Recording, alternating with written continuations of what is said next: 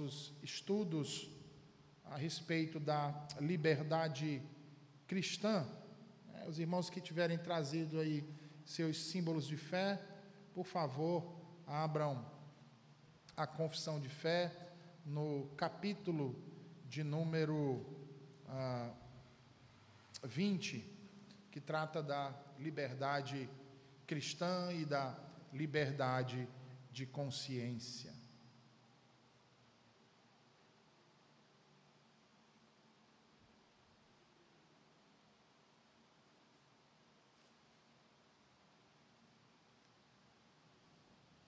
E aí eu peço a você que abra também a palavra de Deus em Romanos, capítulo de número 7.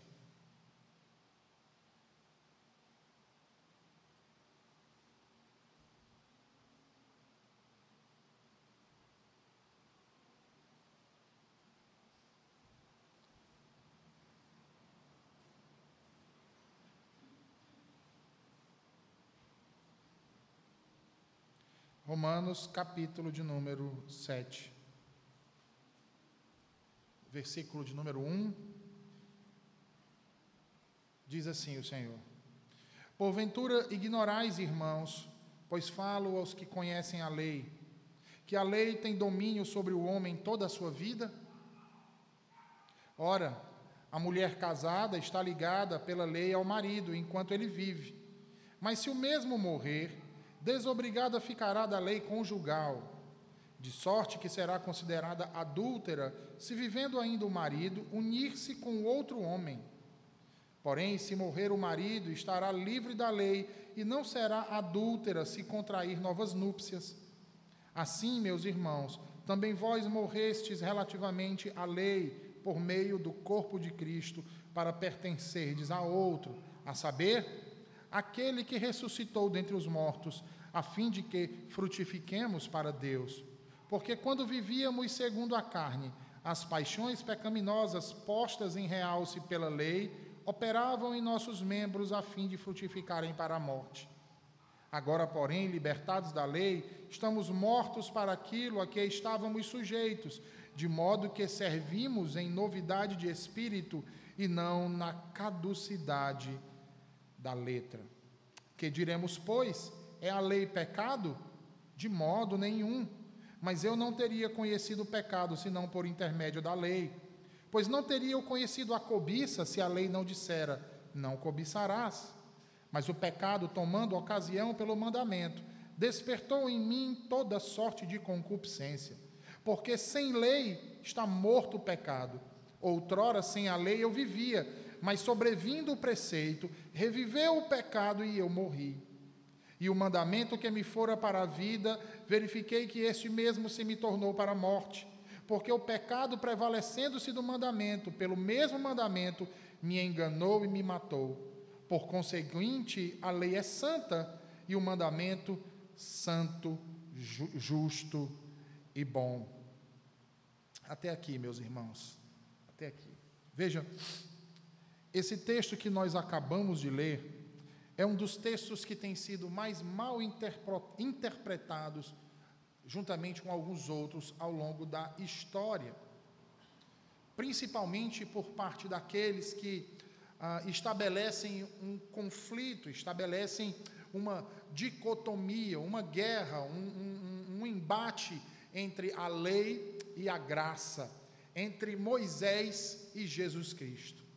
Na semana passada, nós vimos que tanto o legalismo quanto o antinomismo são extremos que distorcem o verdadeiro conceito de liberdade cristã.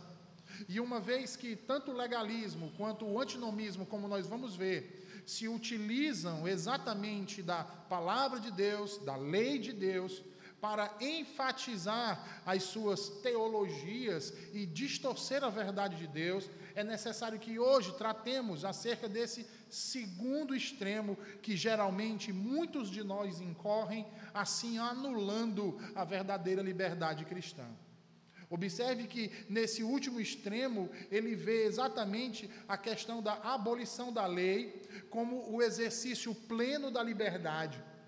No entanto, como nós já vimos, e aprendemos, não pode haver verdadeira liberdade sem lei ou sem regras, até porque tanto um como o outro, né, tanto o legalista quanto o antinomista, eles criam leis e regras segundo a sua própria vontade, ou melhor, eu digo, segundo a sua necessidade. O legalista, meus irmãos, vejam, ele ah, se utiliza da lei de Deus, distorcendo-a para desenvolver assim ramificações de acordo com um tipo de justiça própria. Já o antinomista se utiliza da graça de Deus, pondo-a em confronto direto com a lei, desenvolvendo ramificações permissivas para todo o tipo de pecado. Se para um tudo é proibido, para o outro tudo é permitido. Como vimos, durante o século XVII e século XVIII, o antinomismo ganhou força dentro dos ciclos reformados por meio dos hipercalvinistas, daquelas pessoas que ah, ah, gostam de propagar por aí que Deus é o autor do pecado. Eles defendiam uma justificação desde a eternidade e pregavam que aquele que foi eleito por Deus não precisava mais de nenhuma regra objetiva de vida.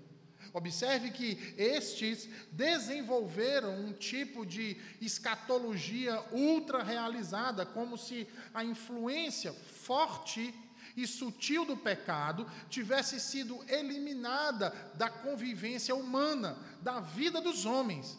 Porém, meus irmãos, vejam, essa forma dogmática posteriormente ganharia espaço em alguns outros círculos teológicos através de considerações exegéticas específicas, como, por exemplo, a negação da taxonomia da lei, Taxonomia no sentido de descrição, de identificação, de classificação. Essa taxonomia os irmãos devem conhecer por um outro nome, né, como a tripartição da lei. Os irmãos já devem ter ouvido essa divisão entre lei moral, lei cerimonial e lei civil, não é isso? Então, os antinomistas que se utilizam ah, ah, dessa dessas considerações exegéticas, eles vão negar que a, na, da lei de Deus nós possamos extrair esses três tipos de distinções. Eles vão dizer e alegar que, por exemplo, o judeu nunca viu a lei de maneira tripartite. O judeu nunca olhou para a lei como sendo separada, pelo contrário, o judeu sempre olhou para a lei como sendo uma só coisa. Então eles negam a taxonomia da lei em cerimonial, moral e civil.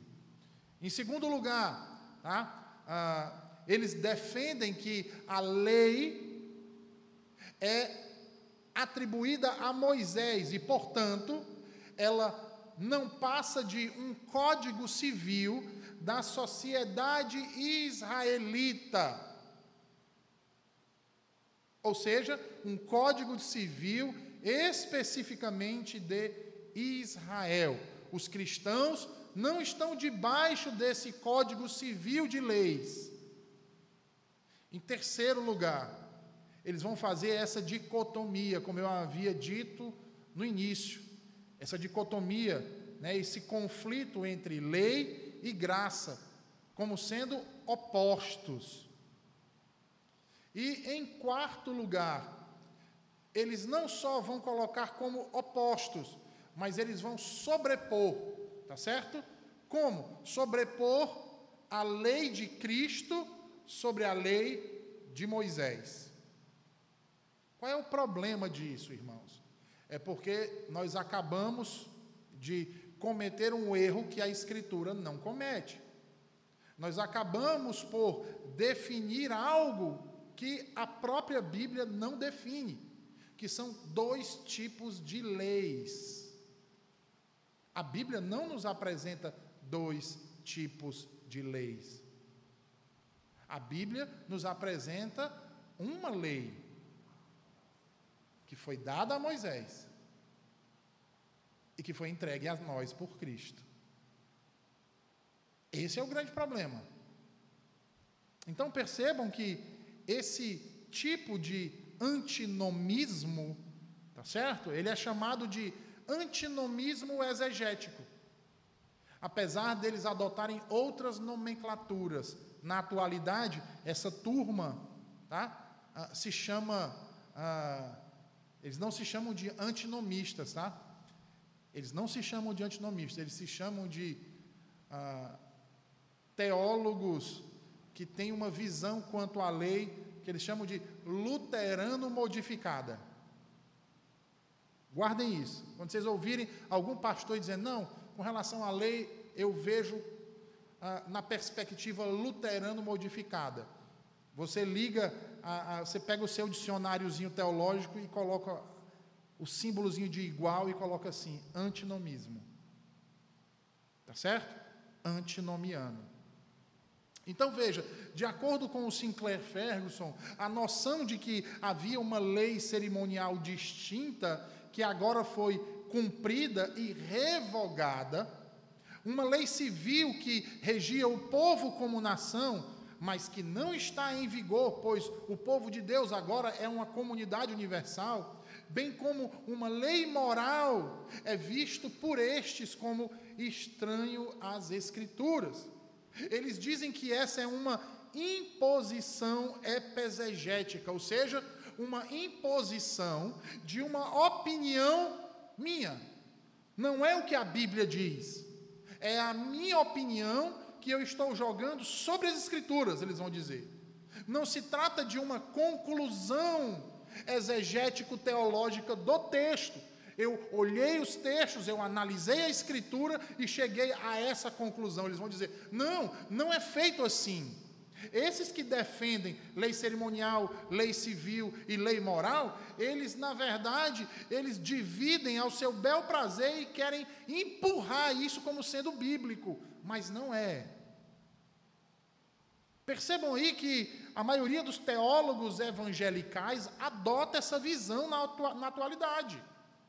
E nessa categoria encontram-se os nossos irmãos batistas, não todos, mas a maioria. Os pentecostais, principalmente. Entretanto, há entre eles aqueles que ah, ah, ah, estão entre um lado e outro, eles, por causa das exortações existentes no Novo Testamento, eles então dizem o seguinte: não, é, realmente a gente não pode tratar como lei cerimonial, lei a, a, civil e lei moral, mas o que a gente pode dizer é o seguinte: há algo do Antigo Testamento que permanece no Novo. Aí você diz assim, o decálogo, aí ele vai dizer, não o decálogo, porque o decálogo são dez leis, são dez mandamentos. E nós não defendemos que, por exemplo, o quarto mandamento permaneça. Entendem? Então, também de uma outra forma, eles continuam negando a lei de Deus, porque excluem o quarto mandamento e ainda chamam de lei de Cristo. E um dos textos que os antinomistas exegéticos mais gostam, os que eles mais gostam de usar, é Romanos 6, versículo 14. Os irmãos, os irmãos lembram desse texto? Abram a Bíblia de vocês aí, em Romanos 6, versículo 14.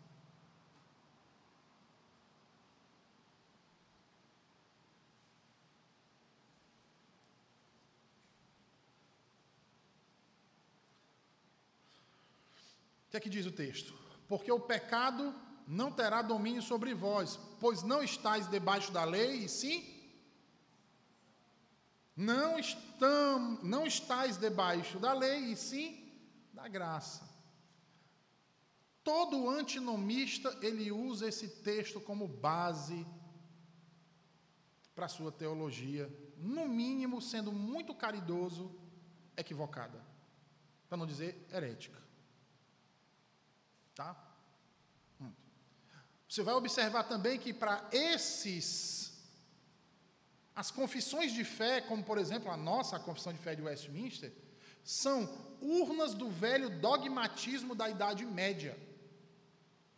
São documentos históricos com declarações teológicas de uma época passada, que se utilizam de textos prova, que não tinham nenhuma profundidade exegética e nenhuma análise da história da redenção, e nem muito menos exegese. Eram apenas textos que foram tirados do seu contexto para serem utilizados como sendo ah, autoritativos daquilo que eles achavam teologicamente. Tá?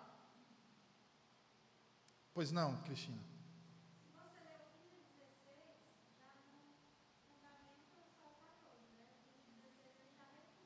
Exato, exato. Uhum. É, onde nós vamos chegar, que são textos fora de contextos. Tá? Então, veja, os teólogos reformados do século XVII, meus irmãos, e aí nós incluímos aqui os puritanos, né, os presbiterianos escoceses, chamados de covenanters, e outros, que sustentavam a vigência do decálogo na vida dos crentes da nova aliança, geralmente por estes antinomistas, são descartados, tratados como obsoletos, ignorantes para os tempos atuais e desprovidos de conhecimento exegético. São tratados muitas vezes como pessoas inflexíveis e até são chamados de legalistas por eles. Acreditem, meus irmãos.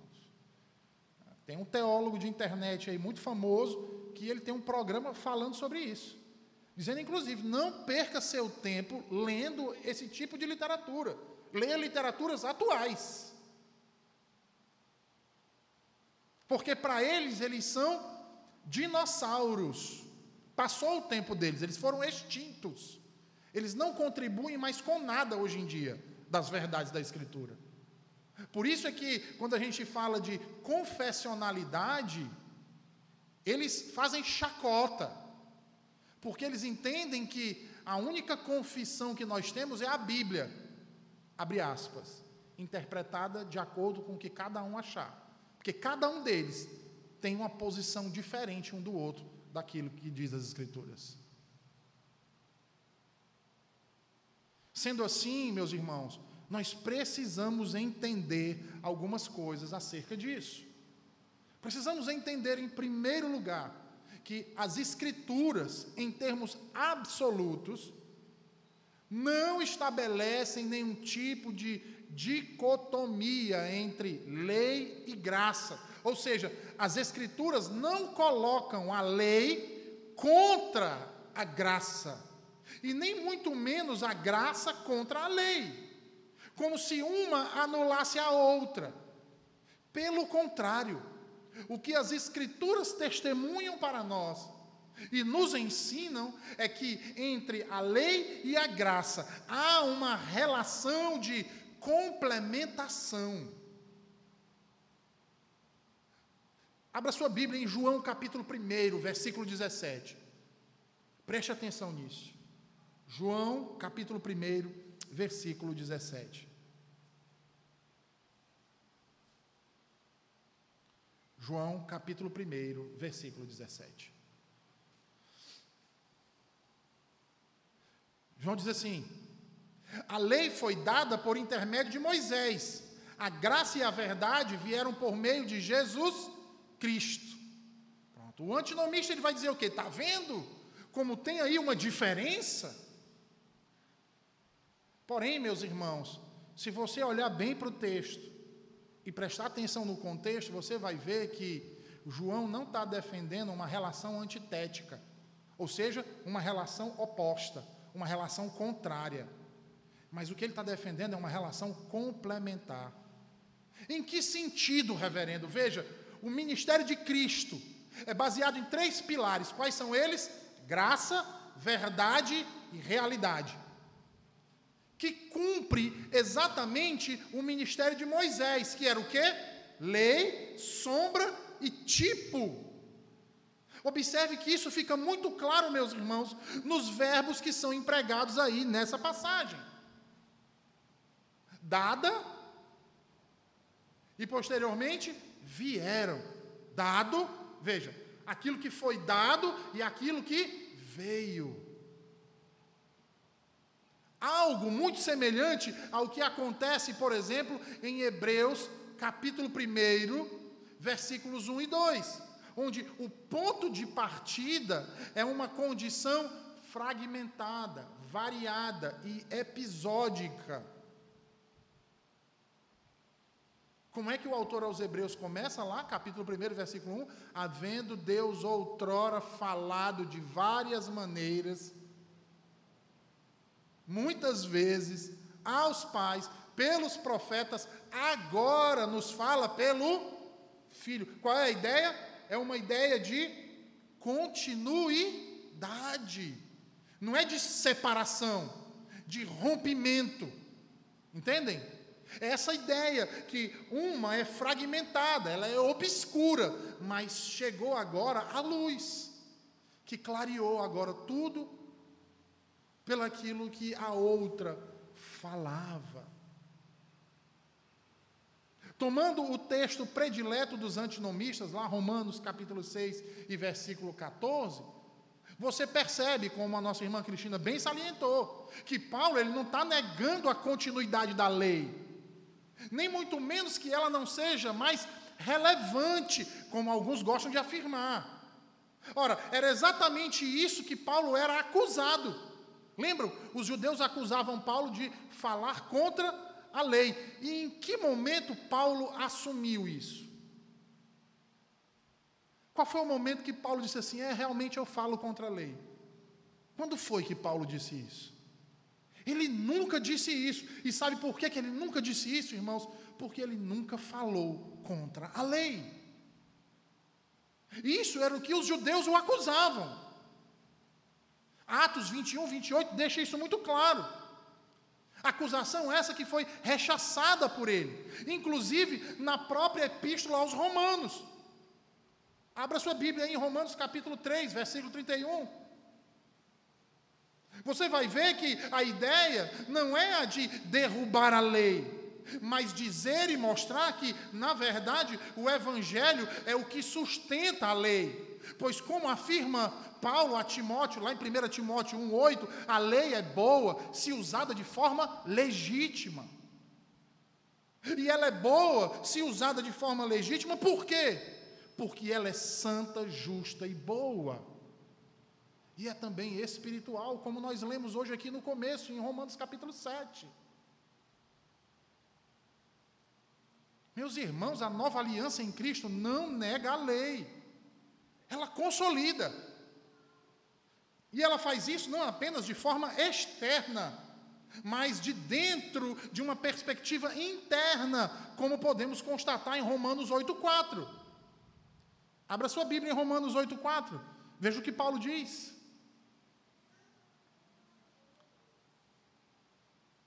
Se eu estiver indo muito rápido, os irmãos me levantam a mão assim, calma aí, que aí eu sei que é para eu dar uma, uma diminuída aqui no ritmo. Romanos 8,4, Paulo diz assim: a fim de que o preceito da lei se cumprisse em nós, que não andamos segundo a carne, mas segundo o.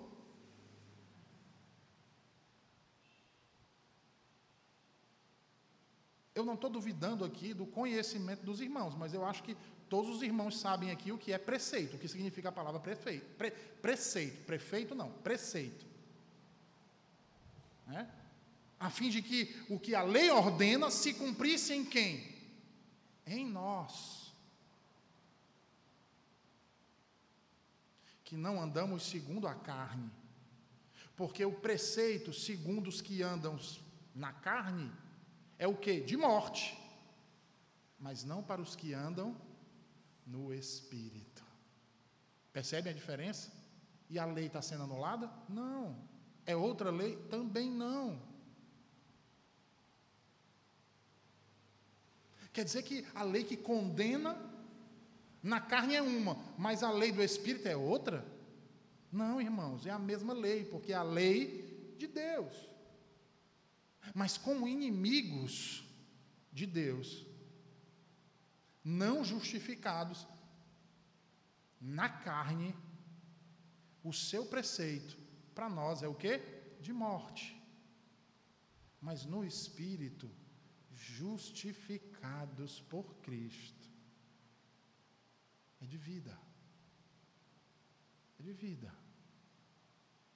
Sendo assim, perceba que aquilo que o autor de Hebreus afirma sobre a caducidade da antiga aliança se coaduna, ou seja, se estabelece em perfeita harmonia com a profecia de Jeremias da nova aliança. Abra sua Bíblia em Jeremias capítulo 31, versículo de número 33.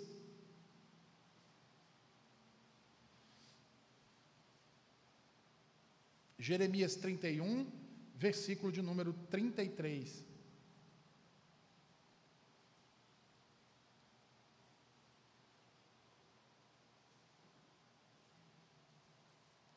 Profeta Jeremias, o profeta chorão, versículo 33. Ele diz assim: olha, profecia, olha o que Jeremias profetiza. É, boca de Deus, porque esta é a aliança que firmarei com a casa de Israel depois daqueles dias, diz o Senhor. Profecia essa referente, meus irmãos, ao que? A nova aliança em Cristo. Olha o que ele diz: Na mente lhes imprimirei as minhas, também no coração lhes escreverei. Eu serei o seu Deus e eles serão o meu. É interessante porque quando Deus entrega essa mesma lei a Moisés e firma o pacto, o que é que ele diz? A mesma coisa. Eu, vocês serão o meu povo e eu serei o vosso Deus. Jeremias está profetizando aqui. E vocês acham que ele está falando de que leis? Senão a lei que Deus entregou a Moisés no Sinai. Qual era a lei que um judeu conhecia no período de Jeremias. E posteriormente a ele, quando eles liam essa profecia, eles atinavam para essas leis pensando que em novas leis ou na lei que o Senhor tinha entregue. É evidente, né, irmãos? É evidente que é a mesma lei. Agora, o que é interessante, vá agora lá para o Novo Testamento, em Hebreus capítulo 10. Hebreus capítulo de número 10.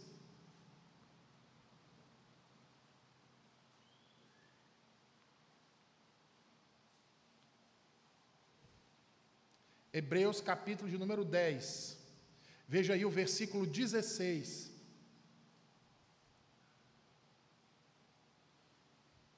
Olha o que é que o autor aos Hebreus faz ele faz uma citação de Jeremias 31, 33. Olha o que, é que ele diz: Esta é a aliança que farei com eles depois daqueles dias, diz o Senhor. Porei no seu coração as minhas leis, e sobre a sua mente as inscreverei.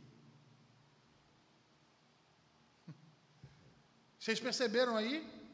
O autor da epístola aos Hebreus faz a citação da profecia de Jeremias com qual objetivo? Apontar a concretização dela na nova aliança em Jesus Cristo.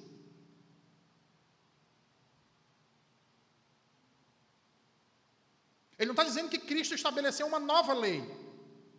Ele está dizendo que aquela profecia se cumpriu em Cristo. É isso que ele está afirmando. E aí, mais uma vez, nós nos perguntamos: que leis são essas escritas na mente e no coração? Que o autor aos Hebreus falou novamente, citando as palavras de Jeremias. A resposta, meus irmãos, veja, se torna óbvia. É claro que se torna, claro que se trata da lei moral. É claro que se trata do decálogo. Perceba que o próprio autor aos Hebreus ensina que os padrões cerimoniais da lei foram cumpridos em Cristo. Logo, ele não poderia estar se referindo aqui a eles. Como nós podemos ver no versículo 18. Se você avançar um pouquinho, você vai ver. Ele vai dizer assim: ora, onde há remissão destes, já não há oferta pelo pecado.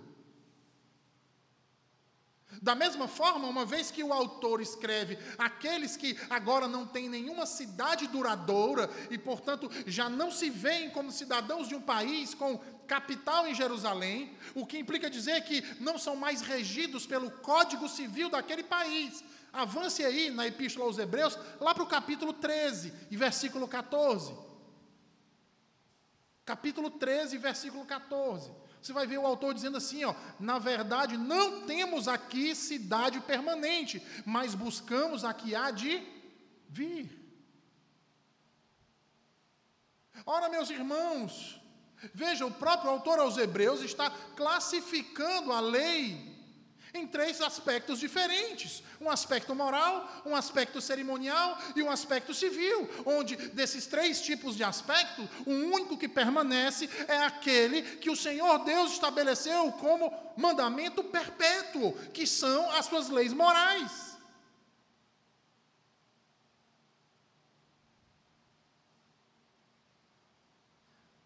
Portanto, irmãos, vejam, a lei se torna válida para nós não é por causa de Moisés. Não é porque a recebemos de Moisés, mas sim porque recebemos ela de Cristo. Porque, como ele mesmo diz em Mateus 5, não vim anular, não vim revogar, não vim encerrar, eu vim cumprir.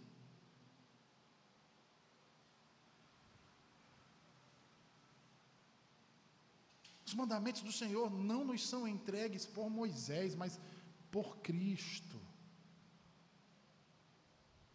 Por isso é que o apóstolo Paulo, vá lá, 1 Coríntios 9, 21. Agora você vai entender porque é que tem passagens no Novo Testamento que fala da lei de Cristo. Entendem? Agora, quando a Bíblia fala de lei de Moisés e lei de Cristo,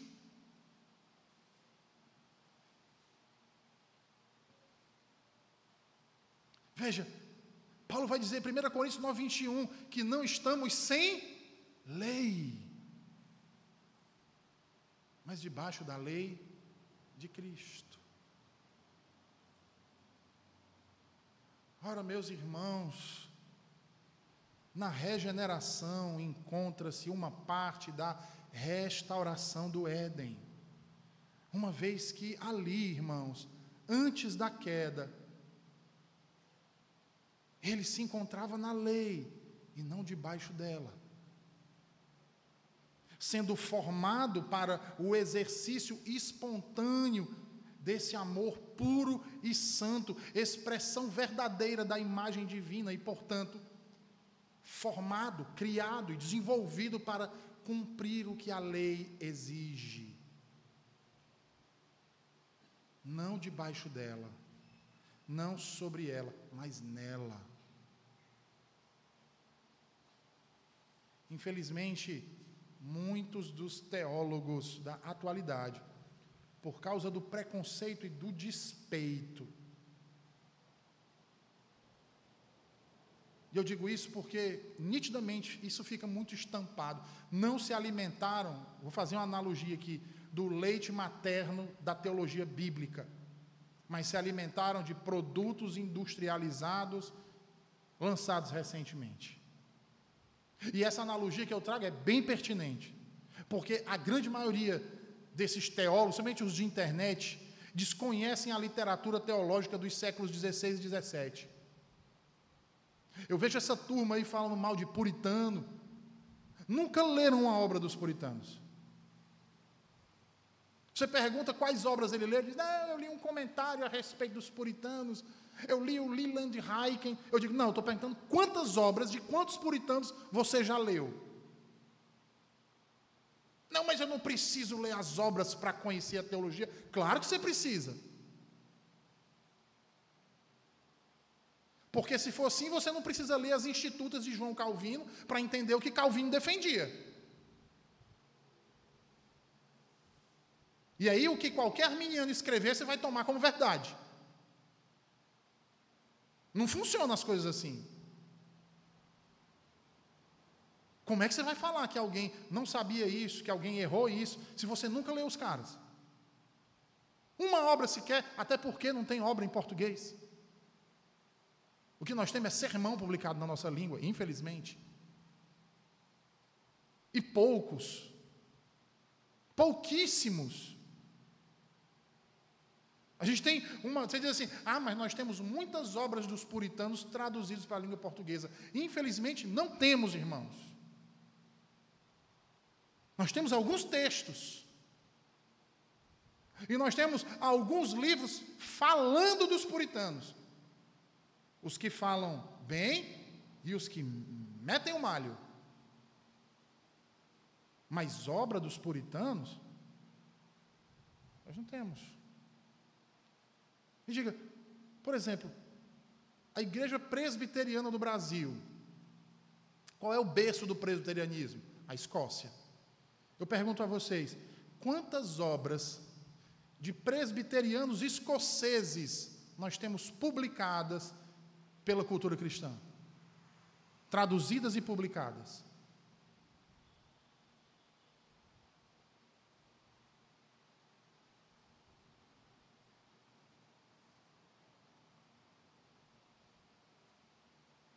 Nenhuma. Procura. Procura as obras de Samuel Rutherford. E olha que ele me escreveu muito. Não tem nenhuma publicada em nossa língua. Procura a de outro presbiteriano notável do século XVII, que defendeu de maneira sublime o nosso sistema de governo na Assembleia de Westminster. George Gillespie. Quantas obras de Gillespie tem traduzido para o português? Nenhuma. E aí eu podia trazer uma lista, irmãos. Uma lista.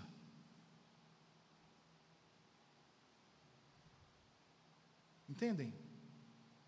Aí esses caras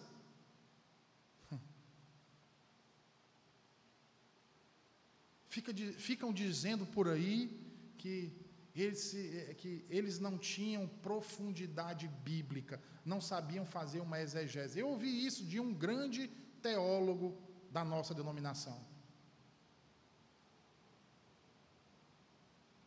Perguntaram para ele sobre a, a, a, os escritos de um determinado puritano, ele deu uma risada e disse assim: esses caras eram péssimos exegetas, não sabiam nada de exegese. Eu digo, nunca leu uma obra. Eu perguntei, reverendo, quantas obras o senhor, o senhor já leu? Não, nem preciso ler.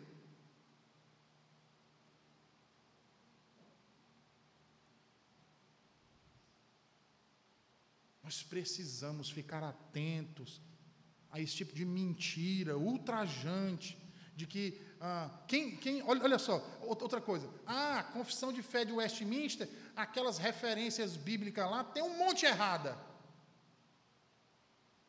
Texto fora de contexto.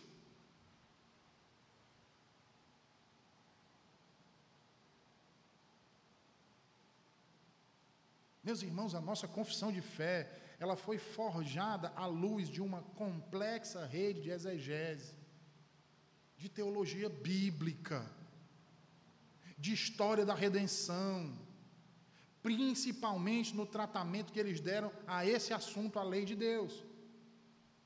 Por exemplo, o puritano Anthony Burgess, membro do terceiro comitê da Assembleia de Westminster, comitê esse encarregado pelo capítulo que diz respeito à lei de Deus.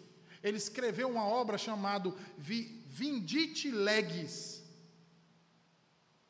Foi uma coletânea de 30 palestras dadas sobre a lei de Deus em ambiente acadêmico. Não foi na igreja, não. Foi na academia. Não foi para leigo, não. Foi para estudiosos do período.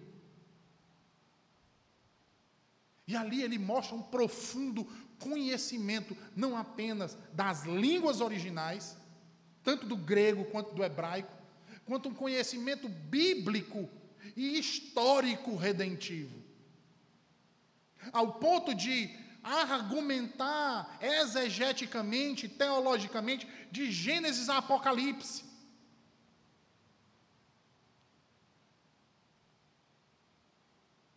O que faz com que os críticos da teologia puritana sejam envergonhados pela sua ignorância histórica, pelo pecado do falso testemunho, da soberba.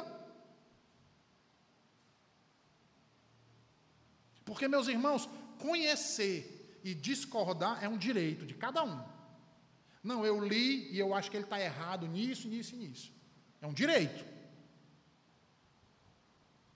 Agora, criticar sem conhecer, caricaturar, sendo muito bondoso, o nome disso é desonestidade. Desonestidade.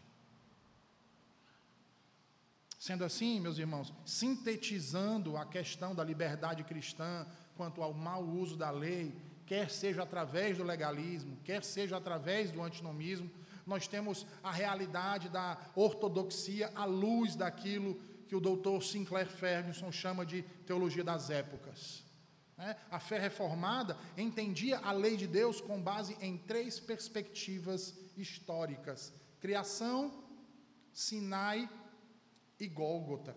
Ou seja, criação com Adão, o primeiro Adão lá, antes da queda, tá? Moisés lá no Sinai e Jesus Cristo.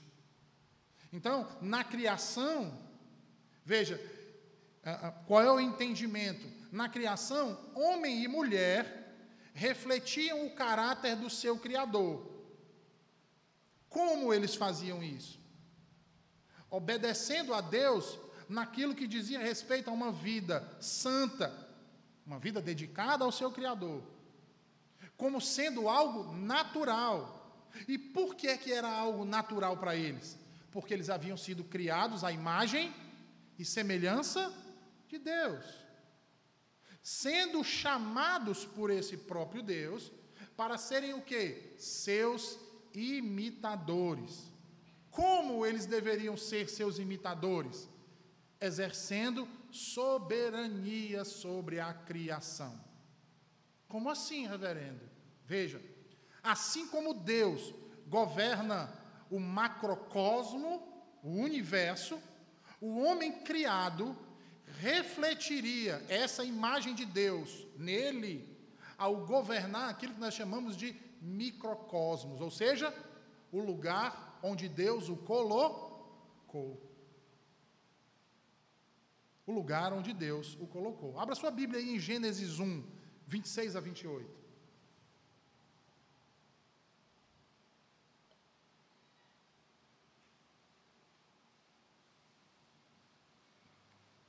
Gênesis 1, versículos 26 a 28. Veja aí, diz assim: Também disse Deus: façamos o homem à nossa imagem, conforme a nossa semelhança. Tenha ele domínio sobre os peixes do mar sobre as aves dos céus, sobre os animais domésticos, sobre toda a terra e sobre todos os répteis que rastejam pela terra. Criou Deus, pois, o homem à sua imagem, a imagem de Deus o criou, homem e mulher os criou. E Deus os abençoou e lhes disse: Sede fecundos, multiplicai-vos, enchei a terra e sujeitai-a. Dominai sobre os peixes do mar, sobre as aves dos céus e sobre todo o animal que rasteja pela terra.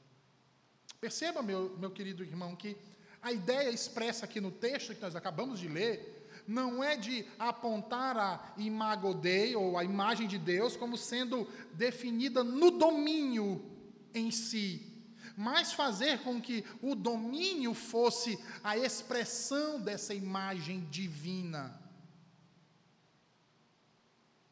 Sabe, qual é a ideia? É a ideia de que, assim como o homem olha para Deus e se curva diante dele, a criação, ao olhar para o homem feito à imagem de Deus, se curvaria diante dos homens.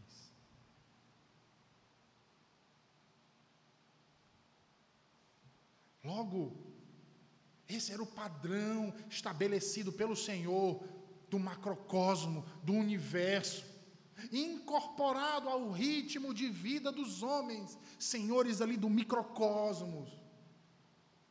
Santidade, justiça e domínio eram, portanto, a pura expressão da imago Dei do homem. Ou melhor, no homem. Dessa forma, nós podemos ver claramente, como diz John Owen, que a lei era congênita ao homem. Ela era sua velha conhecida e sua amiga. Perceba que o apóstolo Paulo ele vai dizer a mesma coisa. Essa ideia de que a lei de Deus, essa mesma que foi entregue a Moisés no Sinai, essa mesma que nós estamos toda nessa discussão aqui desse decálogo, estava no coração do homem, estabelecida, quando Deus o criou à sua imagem e semelhança. Olha, vai lá para Romanos 2, por favor, Romanos 2, versículos 14 e 15. Olha como Paulo confirma isso. Romanos 2, versículos 14 e 15.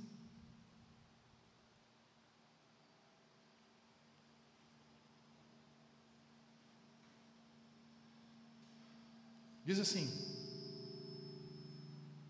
Quando, pois, os gentios que não têm lei procedem por natureza de conformidade com a lei, não tendo lei, servem eles de lei para si mesmos. Olha o versículo 15.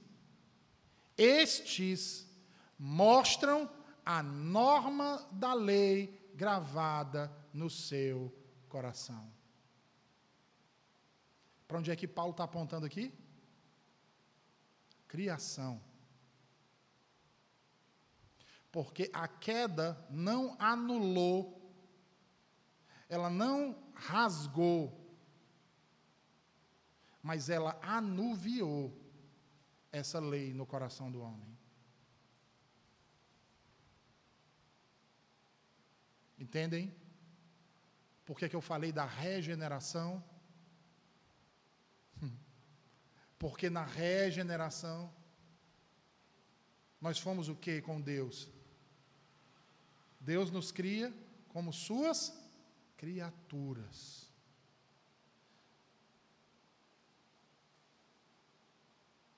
Deus nos exalta sobre a criação, nos criando a sua imagem e semelhança. Mas nós caímos. E qual é a condição? Não é mais de filho, mas agora é de inimigo. E o que é que Cristo faz? Reconcilia, refaz torna perfeito aquilo que se tornou imperfeito por causa do pecado. Por que é que nos tornamos santos? Porque a imagem de Deus está sendo novamente o que? Restaurada em nós.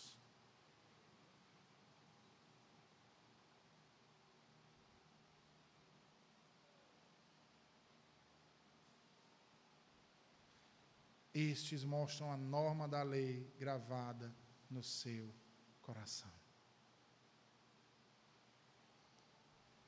Por isso, meus irmãos, é que o Shabá é perpétuo. É por isso que o sábado continuou sendo observado, mesmo após a queda. Bem como todas as demais leis morais do Decálogo. Você já prestou atenção? Olha as histórias do, do Antigo Testamento. Principalmente a história dos patriarcas, você vai ver eles com medo de pecar, de quebrar os mandamentos de Deus.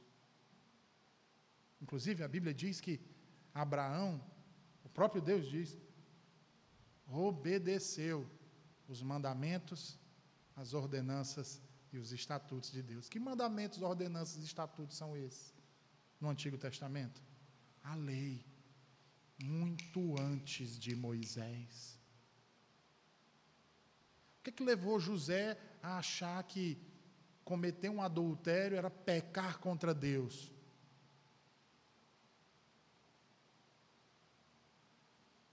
Entendem, irmãos? Por isso é que elas continuaram, mesmo após a queda, bem como todas as outras nove leis do Decálogo. Ora, na época de Moisés, Paulo diz lá em Romanos 5,20, veja aí, Romanos 5,20.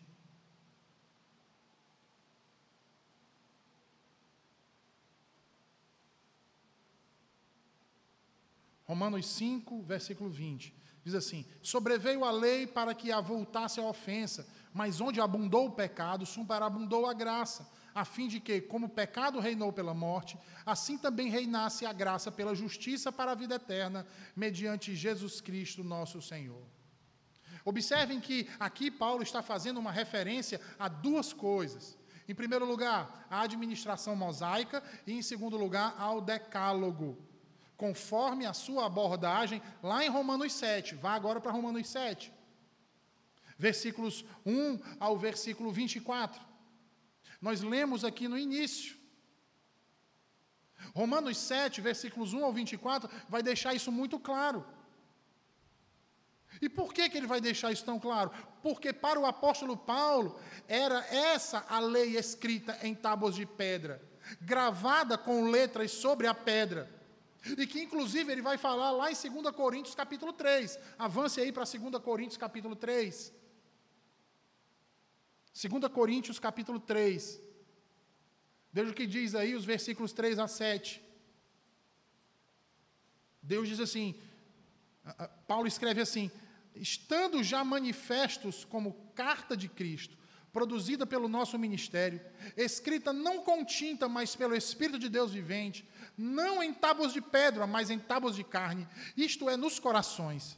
E é por intermédio de Cristo que temos tal confiança em Deus, não que por nós mesmos sejamos capazes de pensar alguma coisa como se partisse de nós, pelo contrário, a nossa suficiência vem de Deus, o qual nos habilitou para sermos ministros de uma nova aliança, não da letra, mas do espírito, porque a letra mata, mas o espírito vivifica. E se o ministério da morte, gravado com letras em pedras, se revestiu de glória a ponto de os filhos de Israel não poderem fitar a face de Moisés, por causa da glória do seu rosto, ainda que desvanecente. Observe que Paulo aqui, nesse texto de 2 Coríntios, ele vai enfatizar outras duas coisas. Em primeiro lugar, que a lei agora escrita é outorgada de forma objetiva, externa e não mais subjetiva como no Éden. Em segundo lugar, ele vai dizer também que há certa glória relacionada à lei no tocante a isso, mas que essa glória ela é então ofuscada quando colocada lado a lado em comparação com a glória e o ministério da nova aliança no Espírito. Ele não está sobrepondo, ele está comparando. E ele está dizendo que glória muito maior tem a do ministério no Espírito. Por quê? Porque ele está restabelecendo, ele está reconciliando com Deus todas as coisas. Inclusive a imagem e semelhança de Deus afetada pelo pecado em nós. Em terceiro lugar, veja aí, os mandamentos são apresentados de forma negativa, de fato, são oito proibições e só duas exortações positivas lá no Decálogo que Deus entrega a Moisés lá no Sinai. Mas há uma razão para isso, irmãos.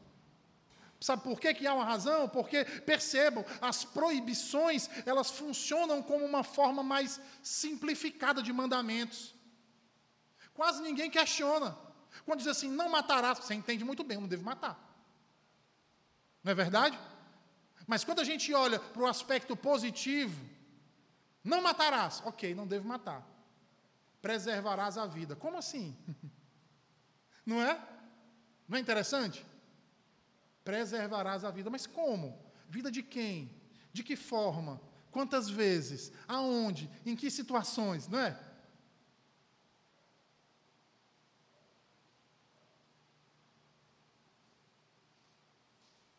Quer que eu diga mais? Por exemplo, honra teu pai e tua mãe. Honrar? Mas como assim honrar? Peraí, honrar naquela época tinha um significado, hoje tem outro, ou é o mesmo?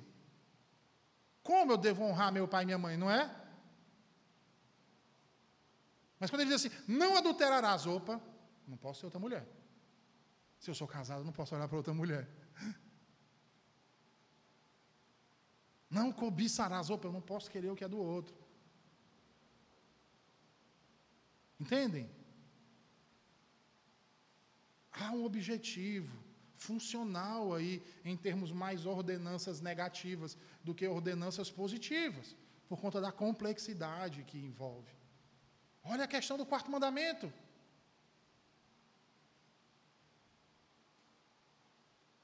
Olha a questão do quarto mandamento. Né?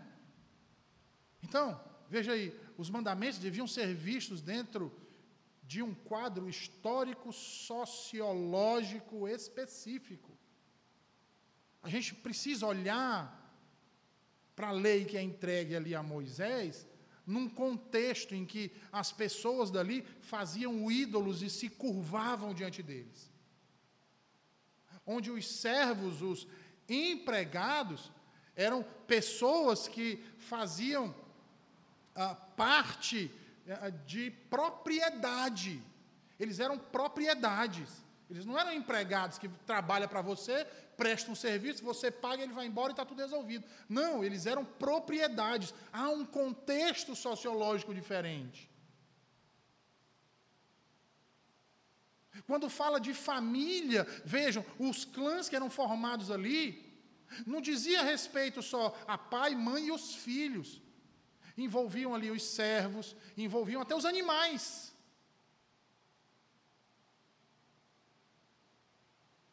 E a economia que eles viviam naquele período? Basicamente agropecuária. Então, quando a gente olha para o Decálogo e para as ramificações que ele tem, é exatamente a lei perpétua sendo agora aplicada às questões sociais, culturais daquele período, daquela realidade, daquele contexto. Logo, isso nos diz o quê? Que essas outras leis eram o quê? Temporárias. Temporárias, irmãos. Esses aditamentos específicos eram temporários. Para um determinado tempo. E que tempo era esse, reverendo? Até a chegada do Messias. Então eles davam provisões e regulamentações cerimoniais, ordens específicas para reger aquela sociedade. Desde o começo, o decálogo sempre foi para ser visto como uma parte distinta dentro da lei, como mandamentos perpétuos e irrevogáveis. Porque veja, ainda que tomemos né, essa ideia de que a lei é uma coisa só. Veja, na arca da aliança, não foi toda a lei, foram apenas os dez mandamentos. Não foi toda a lei escrita em tábuas de pedra, foram apenas os dez mandamentos. Não foi toda a lei gravada nessas tábuas de pedra, foi somente o quê? Os dez mandamentos. Aí sabe o que é, que é interessante? Porque esses decálogos, as tábuas que Moisés recebeu, não é assim que a Bíblia diz? Que estavam dentro da arca, ficavam dentro da arca, não era? Veja, as tábuas com o decálogo entregue por Deus a Moisés, era colocado no propiciatório. E o sangue do sacrifício era derramado sobre ele. Vocês já se perguntaram o porquê disso, irmãos? Hã? O que é que João vai dizer que é o pecado? O pecado é a transgressão da lei.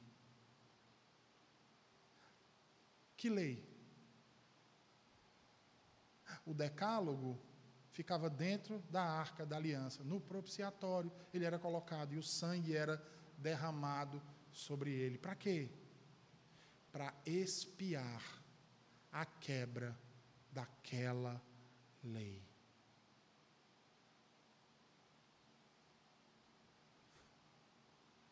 Eu já ouvi uma piada uma vez da pessoa dizer que a lei que Adão e Eva quebrou foi ter comido da árvore do fruto proibido. Então, se foi aquela, era para estar tá ela dentro da arca da aliança, e não essa. Entendem?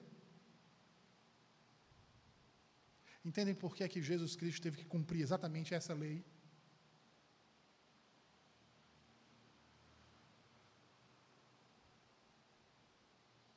Será que faz sentido agora?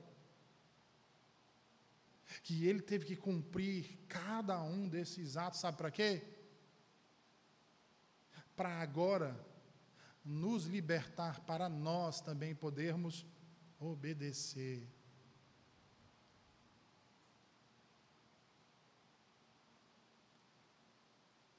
Veja, no período mosaico, Deus ensinou de forma emblemática que o decálogo era fundamental na vida do povo de Deus. E também que suas aplicações, que eram secundárias, contextualizadas e temporárias, cessariam um determinado tempo. Observe que esse ensino mostrou também que o sistema sacrificial era simbólico e sacramental, apontando para um sacrifício futuro que seria eficaz e único. É por isso que Cristo não tem que ficar repetindo e repetindo e repetindo e repetindo. E é por isso que o autor aos Hebreus diz, lá em Hebreus 7, 23, 25, ele vai dizer: Ora, aqueles são feitos sacerdotes em maior número, porque são impedidos pela morte de continuar. Este, e ele está apontando para Jesus Cristo, no entanto, porque continua para sempre, tem o seu sacerdócio imutável por isso também pode salvar totalmente os que por ele se chegam a Deus, vivendo sempre para interceder por eles. Sendo assim, a lei de Deus, escrita em tábuas de pedra e trancada dentro da arca da aliança, é agora reescrita pelo Espírito e selada no coração dos crentes no período de Cristo, lá no Gólgota e na ressurreição. A regra externa, agora mais uma vez, volta a ser escrita, no entanto, não apenas no caráter exterior objetivo, mas na disposição interior do coração dos crentes. Portanto, Cristo não veio criar ou estabelecer uma nova lei, meus irmãos. Ele veio, na verdade, esclarecer e revelar o que sempre esteve nela, o que ela sempre representou. A beleza, e a verdade do caráter de Deus expresso nela. O Senhor nos abençoe, nos deu devido entendimento, a alegria de poder obedecer a Cristo